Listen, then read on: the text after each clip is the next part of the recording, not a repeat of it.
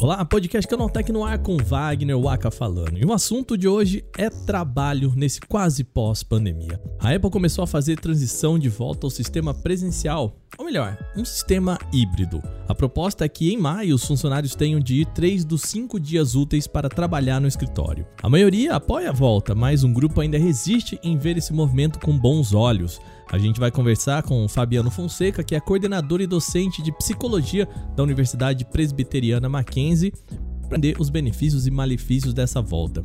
No segundo bloco, o assunto passa a ser Elon Musk. Na semana passada, o bilionário se tornou acionista majoritário do Twitter e foi convidado a fazer parte do conselho da empresa.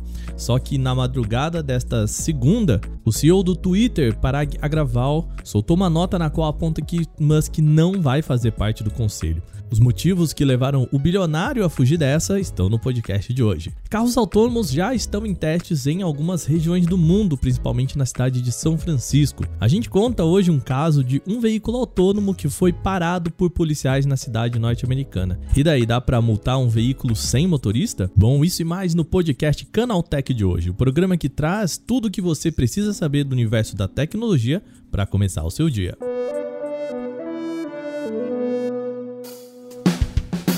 Seja bem-vindo ou bem-vinda ao novo podcast Canaltech, o programa diário que atualiza você das discussões mais relevantes do mundo da tecnologia. Lembrando, de terça a sábado, às 7 horas da manhã, a gente traz três acontecimentos tecnológicos aprofundados no seu ouvido. Lembrando agora também que de segunda-feira não fica sem podcast, tá bom? A gente tem o Porta 101, programa de mais ou menos uma hora, um pouco mais aprofundado sobre um tema apenas, com discussão e convidados. Nas próximas semanas ele passa a ser publicado às segundas-feiras. E nessa semana a gente conversou com o pessoal da Notco. A empresa de alimentos tem uma inteligência artificial que ajuda na criação de novas comidas sem carne. Muito interessante, né? O link está aqui nos comentários para você escutar.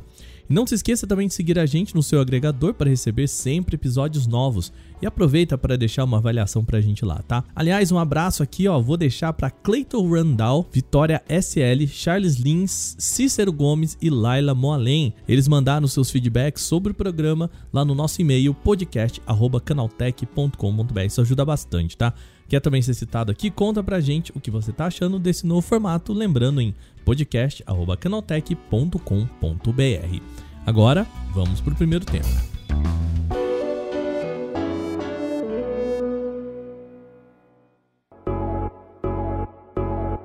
A Apple está voltando aos escritórios. Essa é uma imagem até irônica, como aponta o jornalista Mark Gurman da Bloomberg. Ele lembra que no mês passado a gigante de Cupertino tinha lançado um vídeo chamado Escape from the Office. Em tradução, escapando do escritório. Trata-se de uma publicidade em que um grupo de funcionários fictícios tentam não voltar ao trabalho presencial. Para alcançar isso, eles mostram para sua empresa como os recursos da Apple são ótimos, permitem trabalhar à distância sem perda significativa de rendimento. E é daí que vem a ironia apontada por Gurman. Uma semana antes de lançar esse vídeo, a Apple enviou um memorando interno para seus 165 mil funcionários, informando os planos de volta. A partir dessa semana agora, eles vão uma vez ao escritório. Até o fim de abril, esse número sobe para duas vezes. Lá em maio, o sistema híbrido se completa com três dias presenciais na semana. Mas as pessoas querem mesmo voltar? Bom, grande parte não pareceu se incomodar, mas aproximadamente 11% dos funcionários criou um grupo no Slack da empresa ferramenta interna de comunicação e foi lá para protestar. Só que os quase 7.500 funcionários não estão sozinhos, tá? Uma pesquisa da Revelo do fim do ano passado aponta que 78% dos trabalhadores de tecnologia no Brasil cogitam trocar de emprego se não puderem trabalhar em formato completamente remoto.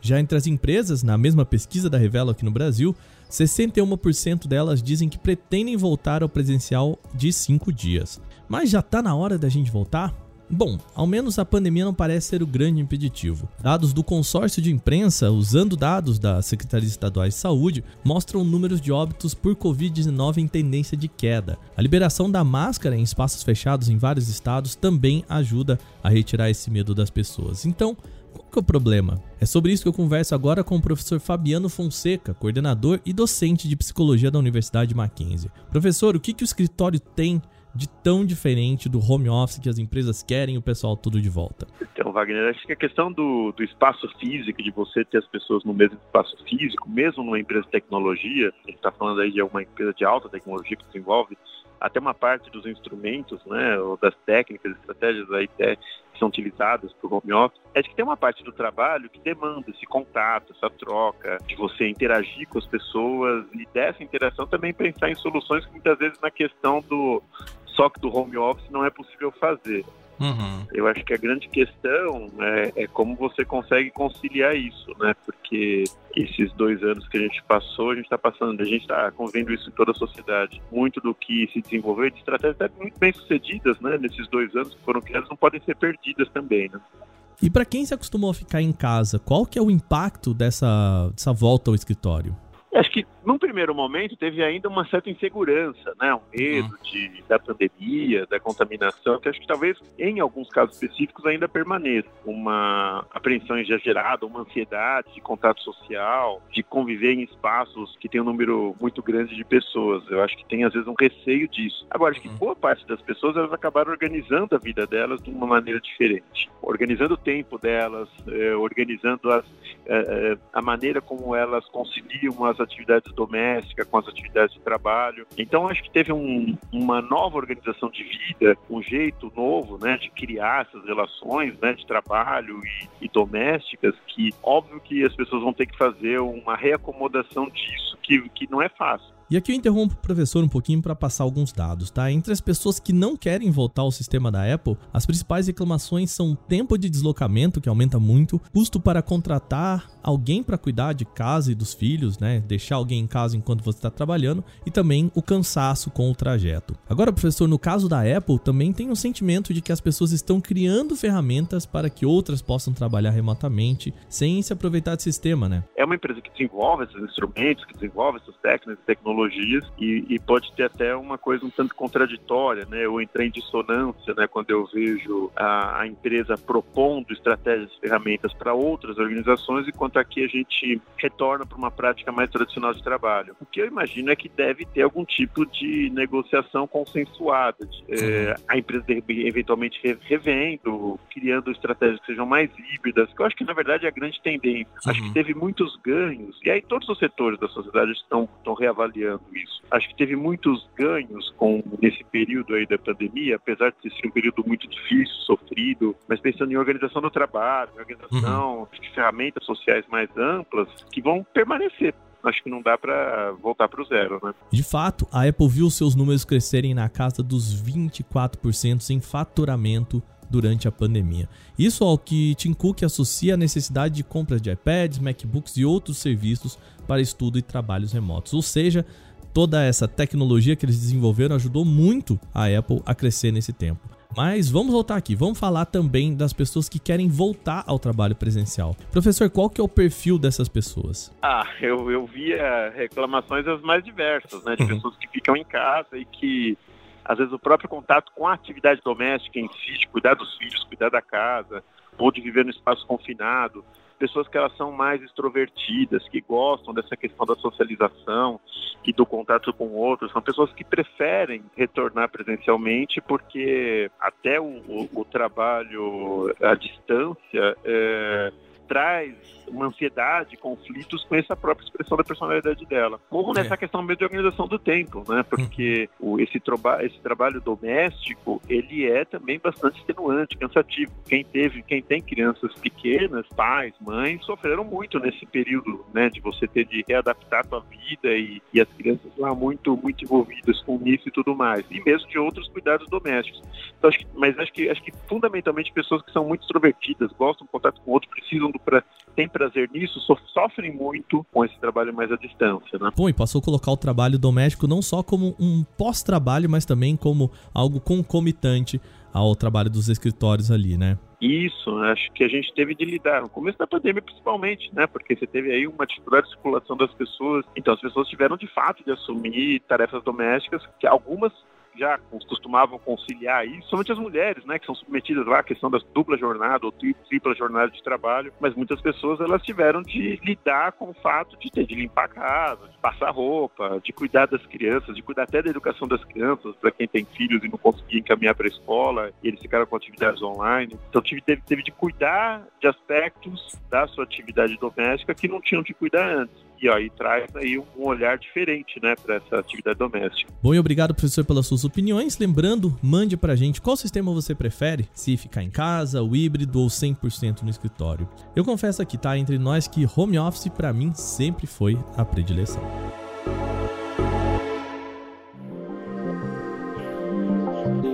Bom, segundo bloco agora, o tema muda para Elon Musk. Na semana passada, Elon Musk balançou o noticiário ao comprar ações do Twitter e passar a ser o acionista majoritário da empresa com quase 9% dos papéis. Antes disso, Musk teve de preencher um documento informando aos órgãos de regulamentação dos Estados Unidos, o SEC, se pretendia ser ativo ou passivo na empresa, ou seja, se ele pretendia influenciar nas decisões do Twitter como ativo ou se a compra era apenas um asset financeiro de movimentação. Nesse caso, fica passivo na companhia. Musk, na época, preencheu o documento de compra passiva, ou seja, ele indicou que não pretendia integrar oficialmente o Twitter. Só que na semana passada, o CEO da empresa, o Parag Agrawal, disse abertamente que o conselho da companhia gostaria da presença de Musk e que o bilionário seria convidado para o cargo. Com o investimento e a participação de Musk, os papéis do Twitter dispararam com aumento de 25%. Bom, só que o jogo virou. Na madrugada deste domingo para segunda, a Graval publicou uma nota no Twitter dizendo que Musk recusou o pedido. Que teria mudado a cabeça do executivo? Bom, talvez não tenha sido assim uma decisão só do Musk, tá? Na nota do CEO, há algumas dicas de que o conselho teria buscado limitar a ação do Musk na rede social. Segundo a Graval, o conselho já tinha votado pela entrada de Musk, inclusive com várias reuniões com o executivo. A oficialização seria feita em 9 de abril, no último sábado. Só que Musk avisou na mesma manhã que não iria mais se juntar ao conselho. Abre aspas.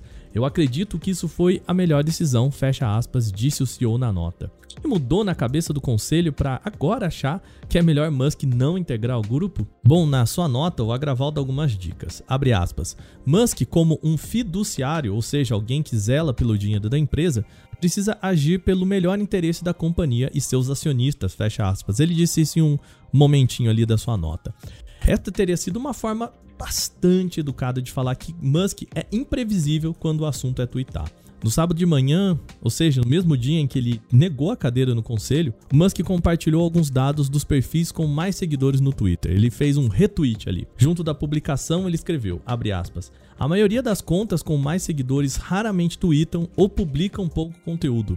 Será que o Twitter está morrendo? Isso foi o Musk que comprou ações do Twitter e seria conselheiro do Twitter, perguntou para sua comunidade. Depois disso, ele ainda falou que achava uma boa ideia transformar os escritórios do Twitter em São Francisco em um abrigo para sem-tetos. Sim, gente, ele falou isso, tá? É aspas dele, já que ninguém, nas falas de Musk, trabalha lá. Estas são algumas das demonstrações de falta de cuidado fiduciário para a gente usar as palavras do Agraval, tá? Musk é conhecido pelas suas loucuras descontroladas no Twitter. Em 2018, ele passou por um processo pelo SEC ao publicar na rede social que tinha intenção de tornar a Tesla uma companhia de capital privado, ou seja, retirar a empresa da bolsa. Musk chegou a dizer que tinha fundos para isso, mas ficou claro depois que se tratava de uma intenção que não passava pelo conselho da Tesla. A companhia teve que divulgar uma nota confirmando que se manteria pública e Musk foi proibido de falar sobre a Tesla em seu Twitter sem que o conteúdo fosse verificado pelo jurídico antes.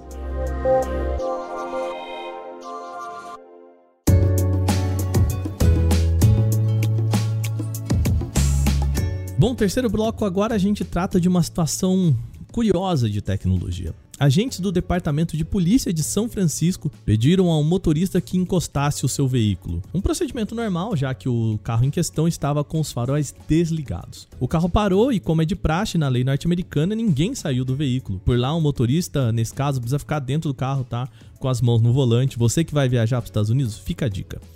O problema é que o veículo em questão não tinha um motorista. Tratava-se de um carro autônomo da Cruise que fazia o serviço de táxi em caráter de testes em São Francisco. Tem um vídeo publicado no Instagram e que está aqui também no link desse podcast, que é possível ver os policiais abordando carros sem motorista. É uma situação, sei lá, meio Black Mirror, assim, muito curiosa. A parte mais interessante ainda é que eles tentaram abrir a porta trancada e sem sucesso voltaram para a viatura para pegar um rádio e o carro simplesmente começou a andar de volta. Mas calma, o veículo não estava fugindo de uma batida policial. Ele atravessa o semáforo e para em outra vaga um pouquinho assim ali, 100 metros à frente. E aí ele é abordado de novo pelos policiais. A empresa disse depois pelo Twitter que o carro saiu do lugar para buscar um novo local mais seguro e que não atrapalhasse o trânsito. E o que, que o policial fez nesse caso então? Segundo a Cruz, o Departamento de Polícia de São Francisco tem um número para ligar e ser atendido por uma pessoa real. No caso em questão, o veículo não foi autuado, mas a polícia poderia colocar a multa no nome da empresa, a qual, claro, detém o carro. Né? Sobre o farol, a Cruise não soube dizer por que, que as luzes não estavam acesas, e esse é um problema bastante sério nesse caso. Os carros da Cruise podem apenas fazer o serviço de táxi em caráter de teste durante a noite, entre as 10 e 6 da manhã, exatamente para evitar problema de trânsito. Bom, por enquanto a gente percebeu que não dá para terminar essa fase de testes. E terminando os temas por hoje, vamos agora para o nosso quadro Aconteceu Também.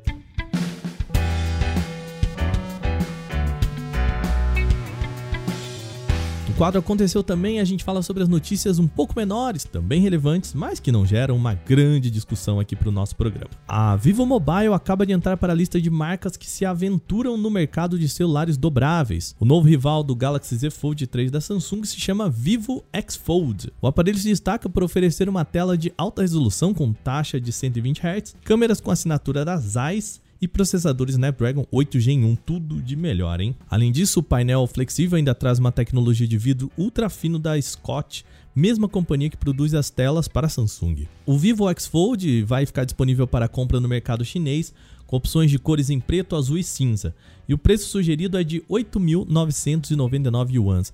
A gente pode converter isso para aproximadamente R$ 6.700 na conversão direta, sem contar impostos. Isso para o modelo com 12 GB de memória RAM e 256 GB de espaço para armazenamento interno. Por enquanto, não tem previsão de lançamento produto em outros países, incluindo aqui o Brasil. Um vírus para o Android é capaz de roubar dados do usuário, registrar o que é digitado e acessado, e na pior das hipóteses também utilizar o celular como se fosse o próprio dono. A praga é batizada de Octo e é focada em aparelhos bancários, mas também pode ser usada em casos de fraudes de criptomoedas, espionagem e outras ações maliciosas nos aparelhos. O principal módulo do malware é o que faz com que o celular pareça estar desligado, enquanto um criminoso realiza as operações sem que o dono perceba.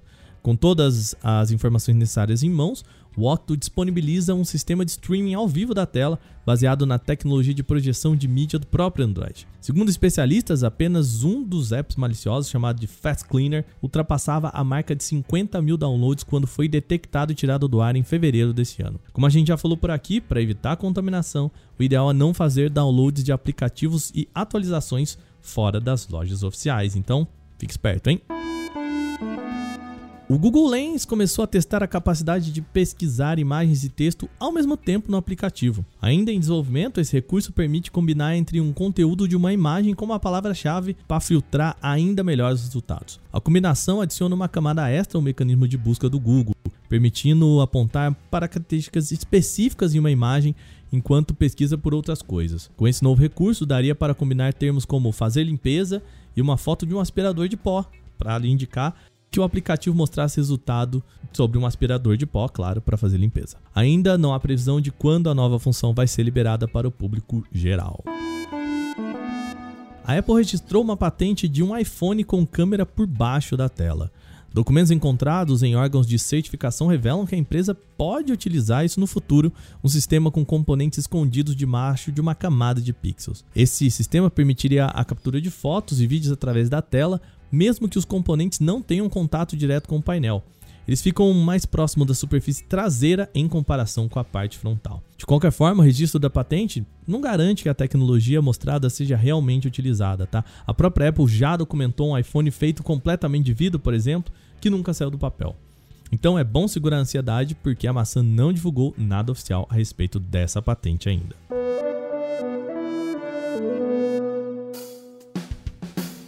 Bom, e com essas notícias, o nosso podcast Canaltech de hoje vai chegando ao fim. Lembre-se de seguir a gente e deixar uma avaliação em seu agregador de podcast, isso claro, se você usa um, tá bom? Sempre bom lembrar também que os dias de publicação do programa mudaram, então de novo, terça sábado, a partir das 7 horas da manhã, a gente tem um programa novo para acompanhar o seu café. Esse episódio foi roteirizado, apresentado e editado por mim, Wagner Waka, com a coordenação de Patrícia Gnipper. O programa também contou com reportagens de Vinícius Mosquen, Felipe Demartini, Igor Almenara e Lupa Charlot. A revisão de áudio é da Mari Capetinga e a trilha sonora é uma criação de Guilherme Zomer. Agora o nosso programa vai ficando por aqui. Amanhã tem mais notícias do universo da tecnologia para você começar o seu dia. Até lá!